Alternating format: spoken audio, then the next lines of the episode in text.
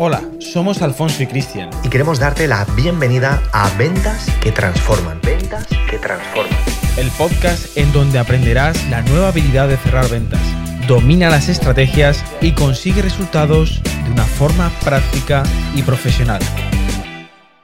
Bueno, muy buenas a todos los que estáis escuchando o estáis viendo esta entrevista, este podcast. De hecho, tenía muchísimas ganas de hacerlo, lo hemos ido postergando, pero hoy finalmente es el día en el que vamos a hablar sobre algo que, mm, fíjate, ¿alguna vez has escuchado esta frase de más vale prevenir que curar? No sé lo que te viene a la mente, ¿no? Cuando escuchas esta frase de más vale prevenir que curar, pero cuando se trata de salud, ¿verdad que esto es importante? Bueno, pues párate a pensar por un momento si no sería igual de importante lo de prevenir cuando se trata de tu negocio. Fíjate, quizás tú tienes ahora un negocio, lo has lanzado, pero ¿qué ocurre cuando de repente recibes una notificación? Imagínate, de la agencia tributaria o de la agencia que regula la protección de datos y te encuentras con un papelón. Bueno, pues de eso vamos a hablar hoy con alguien que, ¿sabes qué? Nos ha ayudado precisamente a nosotros. Y nosotros somos de pensar que lo bueno al final se comparte. Así que Voy a dar paso a una persona, se llama Marina Broca. Marina Broca. Ella es, literalmente leo en su página web, dice especialista en protección de datos, RGPD y marketing legal. Ella ayuda a profesionales y empresas a adecuar sus páginas web y estrategias de marketing captación a la RGDP y a la nueva LOPD. Sí, todas esas siglas que a nadie les gustaría ninguna vez confrontarse a veces ni siquiera entendemos, pero que es sumamente importante para tener un negocio donde no nos metamos en problemas. Así que Marina, gracias por hacer posible que hoy nos estamos reuniendo aquí. Por fin tenía ganas de esta entrevista porque sé el valor que podemos aportar con este tema, no tan sexy, pero necesario.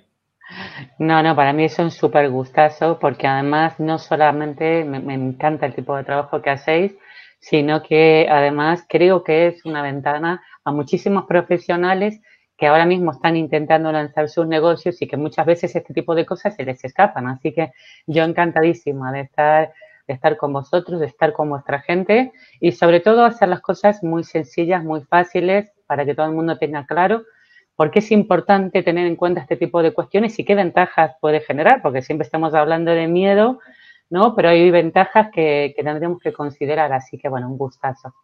Fantástico, fantástico. Esto de hacer las cosas fáciles me ha encantado porque es un tema que para muchos eh, pensarán, esto no es tan fácil, esto tiene que ser sumamente complicado, esto a saber por dónde tengo que tirar. Pues para eso está Marina Broca hoy aquí. De hecho, si queréis ver su página web, simplemente tenéis que ir a Marina Broca, todo junto y Broca con dos Cs. Marina Broca con dos. Ahí vais a a ver muchos más detalles, pero hoy el propósito de esta entrevista es destilar lo que a ti te costaría muchísimo tiempo que nos estás escuchando o nos estás viendo, el poder destilar muchísimas cosas que tienen que ver con la legalidad web en aproximadamente unos 30 minutos. Así que, Marina, yo tengo una pregunta para ti y es, ¿cuáles son esos mayores errores que ves en el tema de la legalidad web? Bueno, el primer y máximo error que cometen casi todos los profesionales digitales cuando arrancan, porque normalmente este tipo de cosas, lo hablamos antes, estas cosas se nos escapan. Estamos muy preocupados por, por nuestra marca, por tener una web que funcione fenomenal, por crear un buen copy, por crear buenos servicios, por crear un buen producto, pero a veces se nos escapa la materia prima de todo este trabajo, que son los datos de las personas eh, que, se van a poner en contacto de manera directa o indirecta. Entonces, eh, es tan importante tener en cuenta que nuestro negocio depende básicamente de la gestión que hagamos de los datos personales de la gente que se va a relacionar con nuestra marca, ya sea vía eh, formularios de contacto, vía formularios de suscripción, vía formularios de venta porque vivimos de estos profesionales digitales, vivimos justamente de la captación de leads, de la captación de datos que luego intentamos funnelizar, intentamos convertir, intentamos generar una estrategia. Si no tenemos en cuenta cuáles son eh, las reglas de juego a la hora de manejar esta información personal, es que estamos comprometiendo toda la estrategia. Este es el, error más frecuente, no tener en cuenta qué cosas tenemos que tener, eh, qué cosas tenemos que hacer para manejar estos datos de una manera responsable y segura.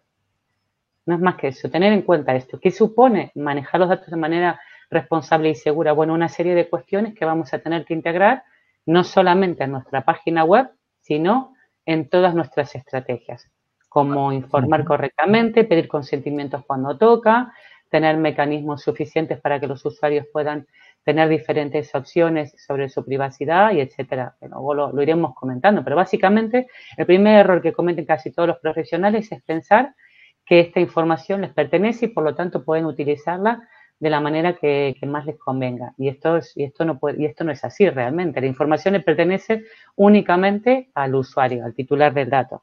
Vale. Entonces, ¿qué hacemos? Vamos a imaginarnos el supuesto que muchos de los que estarán viendo o escuchando esto dicen, vale, yo tengo claro, tengo una página web y tengo en mi página web como un apartado en una landing o en una sección en la que yo le pido a alguien su nombre, su apellido, su teléfono o los campos que quiera pedirle y le pido su email y luego él le da a enviar. ¿Qué tengo que tener en cuenta si mi modelo de negocio o parte de mi negocio es que alguien vaya a una página web, le impacto y a partir de ahí entra en una base de datos mía.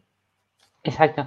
Lo primero que hay que tener en cuenta es que, eh, bueno, tenemos tres regulaciones que nos están aquí aplicando. Dos ligadas a la protección de datos, como son el Reglamento Europeo de Protección de Datos, o RGPD, o GDPR, si se pronuncia en inglés, y la nueva LOPD, que sería la adecuación nacional, digamos, la ley que tenemos a nivel español que se ajusta, digamos, eh, al, RGPD, que están alineadas. Y luego tenemos la ley de la sociedad de la información y el comercio electrónico, que regula todas las comunicaciones electrónicas, es decir, todo lo que tiene que ver con, envíos telemáticos, con comunicación o venta electrónica, está regulada por esta, por esta ley que se llama LSSI. Entonces, a nivel práctico, ¿qué cosas deberíamos tener en cuenta para que todo marche sobre ruedas y ningún usuario, digamos, eh, nos, ponga en evidencia o pongamos nos pongamos en evidencia nosotros mismos haciendo cosas que no debemos. Lo primero, esa landing donde se produce la captación tiene que tener tres elementos básicos, que son un aviso legal muy claro, que donde se especifique claramente todos los datos del responsable de la web, es donde yo le digo al usuario quién está detrás de esta web y le pongo cara a la persona o a la empresa que está detrás de esta página web. Este es un principio fundamental. O sea, yo no puedo pedir datos sin, eh, eh, con pasamontañas. O sea, hay que dar la cara. La ley nos exige dar la cara. Entonces, hay muchos, hay muchos profesionales que son un poco reticentes a publicar sus datos porque trabajan en su domicilio y demás. Bueno, hay alternativas. Hay un domicilio fiscales, es decir, es decir, hay una serie de cuestiones que nos pueden ayudar, pero sí o sí tenemos que informar de todos nuestros datos, incluyendo nuestro DNI, todos nuestros datos fiscales. Entonces, para funcionar en Internet tenemos que, bueno, dar la cara siempre. Luego, tener una política de privacidad que cumpla con los principios que nos exige el RGPD, que es poner las cosas muy sencillas al usuario, nada de parafernalia legal, nada de términos incomprensibles, nada de tecnicismos que el usuario no pueda entender, cosas muy sencillas que el usuario tiene que saber. ¿Quién es el responsable de esa información? ¿Con qué fin va a tratar estos datos? ¿Con quiénes lo va a compartir? ¿Durante cuánto tiempo? qué derechos tiene el usuario por ley sobre su propia información personal y cómo puede ejercerlos en esta web concretamente, cómo puede pedir el ejercicio de sus derechos. Y básicamente eh, son cuestiones muy sencillas que hay que responder en un lenguaje claro, transparente, con un copy que sea muy friendly de cara al usuario. Eso debería estar a aparecer sí o sí reflejado en la política de privacidad. Y luego está el tema de las cookies, que ahora se ha hablado todo el mundo se ha revolucionado porque la agencia dio hasta el 31 de octubre para, para terminar de adaptar algo que es obligatorio desde hace más de dos años, que vosotros en vuestro caso lo tenéis cubierto desde hace más de dos años, pero la gente ahora mismo se ha dado cuenta de que eso lo tenía que haber cumplido, ¿no? La agencia dijo, bueno, se agotó ya el plazo, se agotó la paciencia, es hora de que todo el mundo se ponga las pilas con el tema del ajuste de cookies. Nadie lo tiene bien, pero bueno, necesitamos tener una política de cookies que responda a lo que exige la, ley sobre cookies. Ese formulario, ¿qué requiere ese formulario? Un texto legal a pie de formulario donde resuma brevemente responsable, finalidad, derechos y remita a la política de privacidad y un check y un check para que el usuario pueda dar su consentimiento. Y ese consentimiento lo tenemos que almacenar. Si no somos capaces de almacenar este consentimiento, no tenemos ninguna base legal, digamos que no tenemos permiso legal para poder tratar este lead y por lo tanto no podríamos mandarle ninguna campaña. Vale, perfecto. O sea, si he entendido bien, necesitamos esos tres elementos clarísimos ahí, ese aviso legal, esa mm. política de privacidad y por último, las tan temidas cookies, ¿no? Cookies. Tenemos que tenerlas ahí. Y por supuesto, si pedimos el nombre, el email o cualquier dato, sí que tenemos que tener ese checkbox que alguien de forma consentida, no predeterminada, sino que alguien literalmente pueda chequear eso. Y así ya de entrada nos cubrimos las espaldas, ¿no?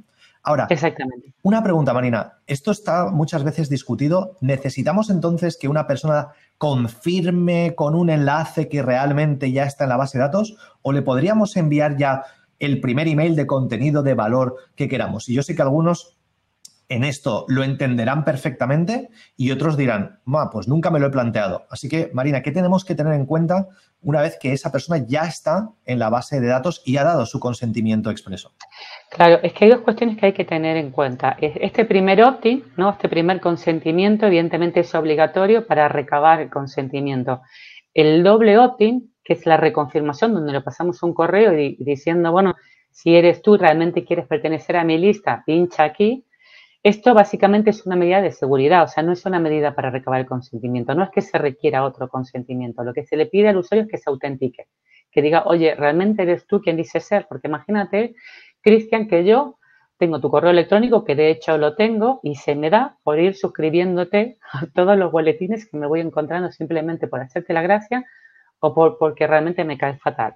Y digo, mira, este chaval, ¿sabes? O sea, ya verás qué risa cuando le lleguen 300 boletines diferentes y empiezo a suscribirte a ti, a todos los canales que me vaya encontrando, sin tu consentimiento y sin que tú lo sepas. Si el, si el responsable de esta web no tiene un mecanismo para autenticar que realmente esta dirección eres tú y que te llega a través de tal, evidentemente se encuentra con un problema muy serio. De hecho, le ha pasado a muchos clientes que dicen, oye, perdona, pero yo no he dado en ningún momento mi consentimiento, ni, ni si aquí aparece, no, mira, ese correo. ¿Por qué? Porque a lo mejor te equivocas en ponerle una R, una I, un nombre y estás suscribiendo a otra persona sin quererlo. O sea, incluso no porque tenga que hacer una, a veces uno mismo pone mal el correo y resulta que acaba. Bueno, eso puede derivar en una denuncia, claramente. Hay una persona que está recibiendo una campaña que no es quien dice ser y que no te ha dado en ningún momento un consentimiento como tú crees que te lo ha dado. No has terminado de autenticar su identidad y por lo tanto estás en un riesgo sancionador y comprometiendo toda tu estrategia porque no has validado esa información. El usuario, ya lo decía Seth Godin, que no, tiene nada que ver con el RGPD y que tiene muchísimos años hablando de esto desde los años 90, habla de la importancia de escalar el permiso, o sea, de no tenerle miedo a pedir el permiso, todo lo contrario. Cuando lo que hacemos es bueno, el usuario no va a tener ningún problema en darnos un permiso y más permisos y más permisos. Y cuanto más permiso nos dé, más cerca estamos de cerrar una venta, porque tenemos ganada la confianza. Si le estamos imponiendo al usuario información sin que realmente la desee, sin que realmente la quiera, lo que estamos generando, bueno, son usuarios que están enfadados, que están mosqueados, que están molestos y que en cualquier momento pues se nos puede volver, pues eso, un Chernobyl en potencia, porque es gente que realmente no está interesada en lo que le queremos vender. Entonces, yo insisto en no tenerle miedo al doble opt-in, todo lo contrario. Cuanto más permisos tengamos del usuario, más cerca estamos de la venta. Fantástico. Así que súper buen consejo porque siempre intentamos, ¿no? Intentamos saber cómo conseguimos ese atajo, pero lo cierto es que a veces los atajos, sobre todo cuando tiene que ver con temas legales, nos llevan a problemas. Y esto es como a veces el que contrata un seguro privado, ¿no? No le ves el valor de pagar una cuota hasta que te ves en ese fregado y dices, menos mal que lo hice porque ahora me atienden enseguida gracias a, ese, a esa prima que yo he pagado, ¿no? Entonces, es como tener las espaldas cubiertas antes, ¿no? Ahora, una, una cosita súper importante, María, para aquellos que nos escuchan y dicen, bueno, pero ya lo dejaré para mañana o ya lo dejaré para pasado mañana. ¿Qué has visto tú a nivel de digamos así, consecuencias que hay por saltarse las normas legales en lo relacionado con el email marketing? Hay mucha gente, em, lo que pasa es que a veces no, nos damos cuenta, los que trabajamos en, en, medios digitales, de que ha cambiado mucho los comportamientos de los usuarios y que ha cambiado mucho la conciencia colectiva sobre la importancia de su información. Y al mismo tiempo ha crecido mucho el hartazgo que tiene la gente con el tema de la invasión publicitaria, de, la gente que realmente hace mal uso de su información personal, que nos meten en listas sin que lo hayamos pedido. Entonces, cada vez hay más intolerancia al intrusismo, al intrusismo comercial, al intrusismo a nivel de marketing y la gente cada vez denuncia. La prueba está en que la agencia realmente ha subido casi un 300% de año a año en los informes anuales que presentes, un 300% se incrementa el número de denuncias. ¿Esto qué significa? Que hay cada vez usuarios que son cada vez más conscientes de lo que significa eh, una web o un profesional o una marca que está haciendo las cosas bien y las distingue claramente de quienes lo hacen mal. Y en este sentido, el RGPD eh, se ha creado justamente para que el usuario tenga muchas más pistas que hagan visible la legalidad y haga mucho más visible o delaten mucho más al infractor, como el tener que poner checkbox en los formularios, como el tener que tener primeras capas informativas en cada sistema de capturas, como hacer políticas de privacidad que tengan que seguir unas reglas muy concretas. O sea, son elementos que el usuario nada más entrar, nada más entrar en una landing, o sea, sin ponerse a chequear cosas, sin auditar nada, ya sabe si esa persona cumple o no. Por lo tanto, cada vez es más fácil que denuncien. Y las sanciones, que, yo de hecho tengo muchos posts donde las comento, porque tenemos la falsa creencia que solamente la agencia investiga Facebook, que investiga Google, que investiga Amazon, a no a, a los grandes, digamos, brokers de la información personal. Y no es así, no es así. O sea, la mayor parte de las sanciones que impone la agencia es autónomos que tienen webs tan normales como tú y yo que no hacemos nada raro, o sea, no hacemos ninguna actividad especialmente rara. O sea, vendemos servicios, vendemos formación, vendemos... Y sin embargo, mm, bueno, de hecho, las sanciones están dentro de los 3.000, 6.000, que para un autónomo, oye, claro que no nos van a poner 3 millones de dólares, evidente, ni de euros, pero 3.000 euros a un autónomo, bueno, eh, son dolorosos, o sea, son muy dolorosos con algo que es muy sencillo de resolver y es lo mínimo que está imponiendo, por no tener políticas de privacidad adecuadas, por no tener formularios bien escritos por no tener el aviso legal identificando al responsable. Son cosas que ya has visto, lo habéis visto vosotros en vuestra página web. O sea, tampoco es que, haya sido un, tema inabordable. Se ha abordado, se ha resuelto satisfactoriamente y es algo que no tiene mucha complicación. Totalmente. Y de hecho, eh, ¿qué, le dirías a alguien si ahora está escuchando y esto dice, vale, sí, lo tengo claro que lo tengo que hacer, pero bueno, yo primero ya haré algo, primero voy a ir lanzando mis cosas y luego ya si acaso me preocuparé del tema legal? Que es un error garrafal. Primero, primero, porque estamos asumiendo no solamente un riesgo sanción, estamos asumiendo un riesgo reputacional que es lo más doloroso y lo que más castiga a un usuario, porque las sanciones son públicas, se hacen públicas por las agencias con nombre y apellido, eh, incluso con las páginas web se citan URLs de las empresas sancionadas. Que aparezca tu marca o tu nombre eh, con una sanción por incumplimiento, yo creo que es más el daño reputacional que se te puede hacer. Decir, mira, esta persona o es un profesional digital o es un tomanta digital. Aquí no hay, no hay matices, no hay matices. O sea, ¿cómo quieres ser percibido? Como un tomanta, una persona que pasa, pasa, de la legalidad. Yo creo que como declaración de principios en alguien que quiere escalar una marca o que quiere escalar su propia reputación, creo que está al margen de la legalidad, o sea, es, es un despropósito completo, porque si uno se quiere posicionar como un buen profesional, tiene que ser un buen profesional en todos los aspectos, o sea, a todos los niveles. Así como pagas tu cuota de autónomos, contratas gente, tienes las mejores herramientas para trabajar, o sea, ¿cómo vas a tener tu web sin adecuar legalmente? O sea, es que es el colmo del despropósito. O sea, te juega la reputación, juega ese tema de dinero y además estás comprometiendo seriamente a tu marca porque aunque no te denuncien, aunque nadie te ponga en evidencia en redes sociales, vas a perder muchísimas ventas porque esto ya es un factor de diferenciación, de, diferenciación entre entrar a una web que los usuarios ya distinguen perfectamente, que le da todos los elementos de confianza y entrar a una web que parece un Tom Manta, evidentemente los usuarios se van a decantar por una web que responda a todos los requisitos legales y que genere todas las garantías como para confiarle su información y poder comprar. Yo no se me ocurre comprar en ninguna web que no me ofrezca todos estos elementos. Digo, mira, por lo menos esta gente sé que de esto se ha ocupado. Sé que tengo una cara visible a quien reclamar. Pues que hay webs que están vendiendo infoproductos, que están vendiendo servicios y no sabes si el titular está en Mozambique, en Tumbuntu o en Kazajistán. O sea, ¿cómo es posible que vendamos con un pasamontañas? O sea, no es creíble. Y esto es lo que tenemos que entender eh, y no perder de vista. O sea, estamos siendo menos competitivos, estamos perdiendo un valor diferenciador al margen de las sanciones, al margen de las denuncias. O sea, nos estamos dejando en evidencia como tomantas digitales, sino como verdaderos profesionales.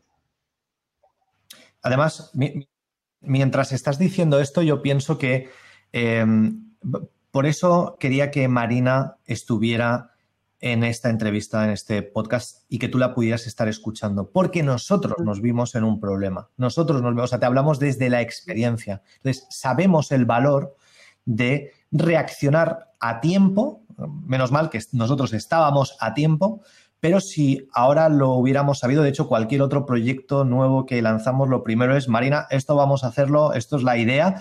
Hablamos, pero que sepas que por ahí van los tiros. Perfecto, porque queremos tener este tema legal, ¿sí? el aviso legal, las políticas de privacidad, el, el tema de las cookies antes de lanzar cualquier cosa, ¿no? Esto es como cuando alguien quizás tiene un producto genial, pero no lo llega a patentar, ¿no? Luego se mete en un problema y dices, ojalá lo hubiera patentado y hubiera pagado ese dinero. ¿Por qué? Porque al final como que te protege, ¿no? Entonces, em, de verdad, yo os recomendaría la página web, lo he dicho ya antes, Marina Broca, broca con dos Cs, para que veáis porque tiene cosas muy interesantes mm, dentro de su, dentro de su propio blog dentro de su, del contenido que ya tiene, por ejemplo, el tema de kits legales. Yo veo una guía de mm. RGDP y hoy, fíjate, no entramos en ¿Qué piensas que hará la RGDP, la LOPD? ¿Te parece justo o injusto? No entramos en esos temas porque sabes que al final eso te tiene que dar igual.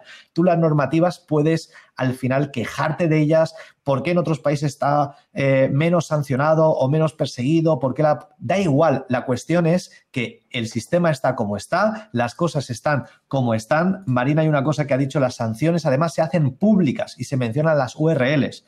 Por lo tanto, fíjate si yo te preguntara ahora que nos estás escuchando, ¿cuánto vale tu reputación? Párate a pensar por un momento esto. ¿Qué precio le pones a esta pregunta? ¿Cuánto vale tu reputación?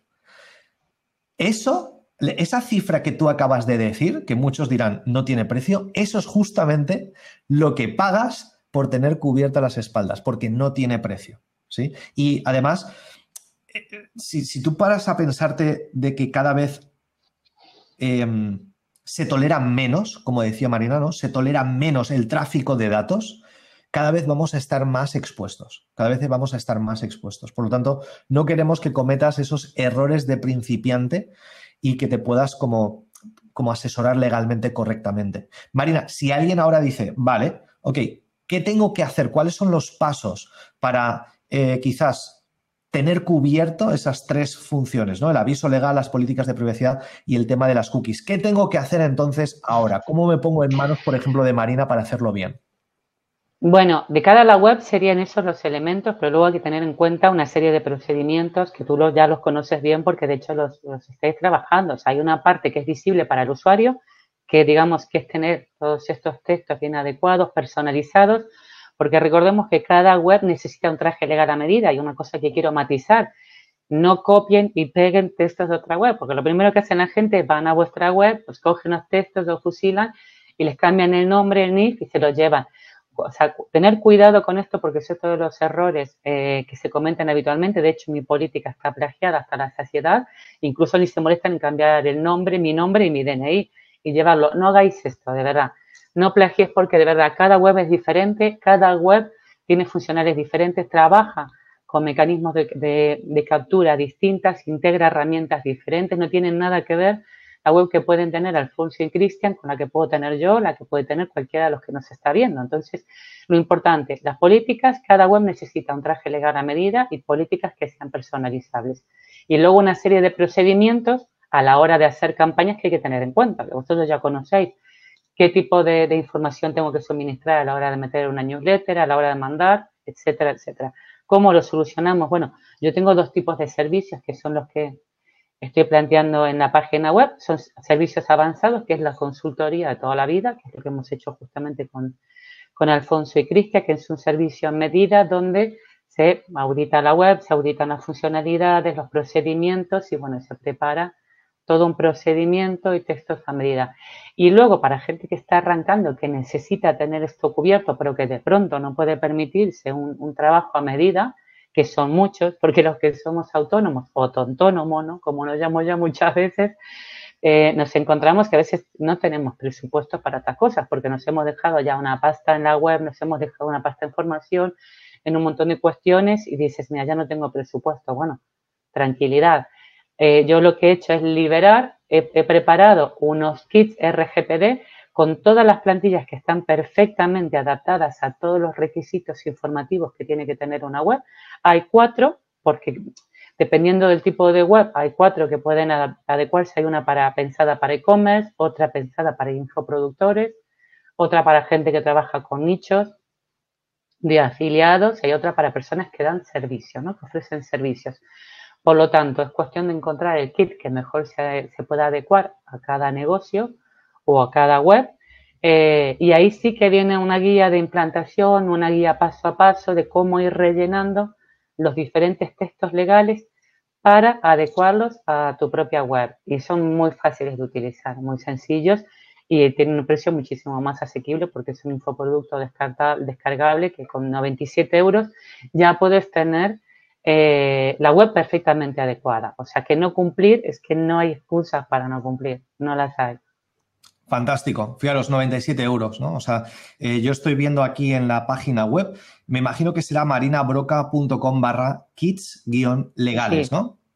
Eso es. Fijaros, y aquí en la página web vais a ver, como ha dicho Marina, ¿no? Si tú estás mm, por ejemplo, en un sector de nichos, de afiliación o Amazon o e-commerce o dropshipping o directamente vendes infoproductos o te dedicas a cualquier cosa, eres un webmaster, pues lo ideal es que cojas uno de estos kits y por lo menos ya implementes. Y lo bueno es que si luego necesitas como una asesoría, es lo que hicimos nosotros, pues contratamos una asesoría porque, claro, nuestro negocio y quizás tu negocio también tiene tantas peculiaridades o unas ciertas peculiaridades que lo ideal es que se las puedas contar a alguien, como Marina, y luego ella te pueda dar exactamente los textos. Y para nosotros eso fue, eh, al final todo lo pagamos como con tiempo o con dinero, ¿no? O sea, no, hay, ninguna forma de pagarlo de forma diferente. O, te lo buscas tú y averiguas todo esto por, por ti mismo y ya te digo que invertirás muchísimo tiempo.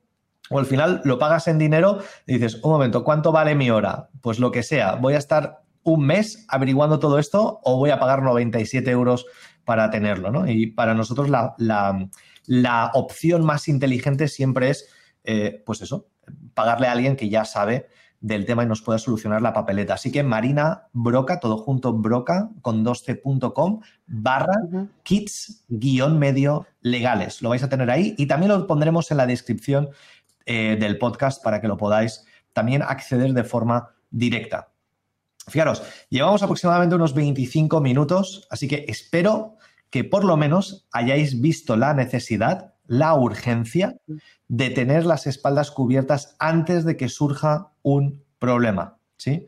Así que nosotros si recomendamos a alguien es porque ya hemos trabajado con Marina, ya sabemos cómo funciona, es una persona súper proactiva, una persona súper atenta a los detalles y que os va a ayudar muchísimo. Y fíjate, Marina, a mí me gustaría hacerte una pregunta antes de concluir y es, ¿qué pregunta te debería haber hecho que no te he hecho y que es súper importante que la audiencia lo sepa? Eh, sinceramente, creo que hemos abordado los, puntos más, más, interesantes, ¿no? Que es el por qué y el cómo, básicamente, por qué debería de cumplir y cómo. Em, en vuestro caso, tú mencionaste, os encontraste con un problema que a veces nos falta previsión o simplemente son cosas que no tenemos en cuenta, no es que actuemos de mala fe. A veces es el desconocimiento el que nos juega una mala pasada. Lo que, como colofón diría, que el desconocimiento no exime del cumplimiento. Por lo tanto, cuidado con esto, porque a veces eh, simplemente hacemos cosas por desconocer y tal, y hay, y hay usuarios que tienen más mala leche de la que nos imaginamos y simplemente por un poco de descuido, por omisión o por no saber, eh, podemos encontrarnos con un problema que pueda comprometer todo nuestro negocio y problemas serios. En vuestro caso, se hicieron las cosas correctamente, se reaccionó a tiempo, se respondió y evidentemente se archivó, que esto hay que decirlo, o sea, no habéis tenido ningún problema con la agencia ni ningún tipo de sanción, porque la gente te ha quedado como diciendo qué ha pasado. No pasó nada porque evidentemente se hicieron las cosas bien y se hicieron las cosas a tiempo y porque la agencia constató que estaban las políticas correctas, los elementos informativos correctos y que una respuesta rápida. Pero en otros casos no, no existe esa posibilidad. No tenemos, cuando la agencia investiga, lo primero que hace es meterse en la web y se pone a ver cómo están las cosas, ya es muy tarde para reaccionar. Es muy tarde y nos encontramos con un problema. Entonces, eh, a todos y a todas las personas que quieran lanzarse, que estén lanzados ya en el mundo digital, pensar que esto es, eh, es un tema decisivo, no es un tema opcional. Tened en cuenta que es un tema obligatorio, que de esto depende vuestra reputación, vuestra marca y vuestra continuidad y que no tiene tanta complicación resolverlo. O sea, que os merece la pena y el dormir tranquilos creo que no, no tiene precio tampoco. Totalmente, porque te quitas como esos dolores de cabeza innecesarios, ¿no? Al final es, eso. Y si piensas que nunca va a llegar ese momento, mm, sabes que todos lo pensamos en un momento, hasta que llega. ¿sí? Mira, fijaros, Marina, para conocer un poco tu lado más personal, ya conocemos tu lado más profesional. Una pregunta, ¿a qué tres personas te gusta seguir en las redes? Bueno, yo soy, em, bueno, de redes, redes, realmente me, últimamente descubrí algunos personajes que me, parecen bastante curiosos por cómo han trabajado eh, su marca y cómo han crecido. Uno de ellos es Nudista Investor, que me parece increíble lo que ha conseguido en poco tiempo a nivel de redes, em, con una estrategia bruta. Nudista Investor. Nudista Investor. Sí, es sorprendente el, eh, cómo ha surgido, hablando justamente de finanzas personales, cómo en nada consiguió, además que ha, dado un pelotazo brutal con, con, una estrategia de suscripción, de ventas de suscripción, que me sigue pareciendo increíble que haya gente que consiga estas cosas. Yo todavía no sé cómo se hacen, pero en muy poco tiempo consiguió miles y miles de seguidores, en muy poco tiempo lanzó una suscripción de pago y lo petó. Pues a mí me encantaría saber cómo esa gente hace ese tipo de cosas porque me parece brutal. Fantástico. ¿Alguien más? Soy, soy muy fan de, de Irra Bravo también, que me parece un copy maravilloso a nivel de redes sociales. Tiene esta curiosidad que realmente ni le interesa ni la necesita, cosa que me parece muy sorprendente. Eh, y luego me gusta mucho eh, lo que está haciendo ahora mismo Nahuel Cancino, que también es un copy, que ha arrancado bastante fuerte con temas de, formación y está generando muchísimo contenido de, valor. Y me parece que es una persona a tener en cuenta también. ¿Cómo has dicho que se llama? Nahuel Casino. Nahuel Casino, perfecto. Así que nudista inversor, Irra Bravo y Nahuel Casino. Una pregunta, ¿cuál es tu libro favorito sobre negocios, Marina? el último Pues pues tengo, eh, me ha gustado mucho lo de mm, eh, Padre Rico, Padre Pobre, mm. que me ha parecido bastante sorprendente a nivel, que es el que recuerdo últimamente de, haberlo leído. Y luego soy muy fan de lo que de Seth Godin, desde siempre. Los he leído a todos a nivel de cómo enfoca el marketing, cómo enfoca la visión de, lo que tiene que ser el, marketing respetuoso. Y me parece que todos deberíamos, porque va muy, muy, muy alineado cuando a veces pensamos que, la, que el RGPD es un problema, es un obstáculo, justamente es el Godin, que no tiene nada que ver, como digo, con el RGPD, demuestra todo lo contrario. Que el, permiso lo que hace es mejorar la calidad del lead, con lo cual muy fan de todos los libros de Seth Godin. Buenísimo. Y por último, ¿qué le dirías a la Marina Broca si ahora mismo tuviera 20 años? Pues diría que empezara mucho antes de lo que empecé, o sea, que me lanzara al mundo digital, quizá mucho antes y sobre todo a generar la marca, mucho antes, porque yo empecé bastante, bastante tarde y, tener una marca potente, tener visibilidad, lleva muchísimo tiempo. A mí me hubiera encantado haberla empezado antes y cuidarla, y cuidarla mucho, y sobre todo tener claros conceptos sobre cómo gestionar tu propia marca, porque yo empecé improvisando, básicamente, improvisando, haciendo las cosas que tal, con fotos que eran un horror, con, un, con una web que era una Q3, y hay cosas que es, bueno, lanzarse, ¿no? Yo creo que no que no es cuestión de lanzarse, que es cuestión de lanzarse de una manera correcta, con una estrategia clara y sobre todo siendo cuidadosos, cuidando tu marca desde el día uno. Eh, yo no lo hice así, o sea, yo primero me lancé y luego fui aprendiendo cosas, ¿no? Pues me hubiera gustado antes de lanzarme haber cuidado más eso, el tema de la imagen, el tema del copy, el tema de la web, haber invertido más recursos en haber empezado bien desde el principio. Que ahora me encuentro con algunas fotos en Google que me quiero morir. Pero bueno, ya está, ya está. Ahí lo tenéis, este consejo, que empezara mucho antes de lo que empecé y a generar la marca antes y no haciendo las cosas improvisando. Es cuestión, cuestión de lanzarse de la forma correcta y con una estrategia. Buenísimo, me encanta. Bueno, Marina, muchísimas gracias por este ratito. Así que gracias por aportar valor, gracias por ayudarnos a nosotros y sobre todo espero que este podcast, esta entrevista, si la estás escuchando ahora mismo y tienes que tomar acción, que no te lo pienses. Nos lo agradecerás eternamente. Dirás, menos mal que os hice casos, caso, menos mal que invertí en tener estas espaldas cubiertas a nivel legal.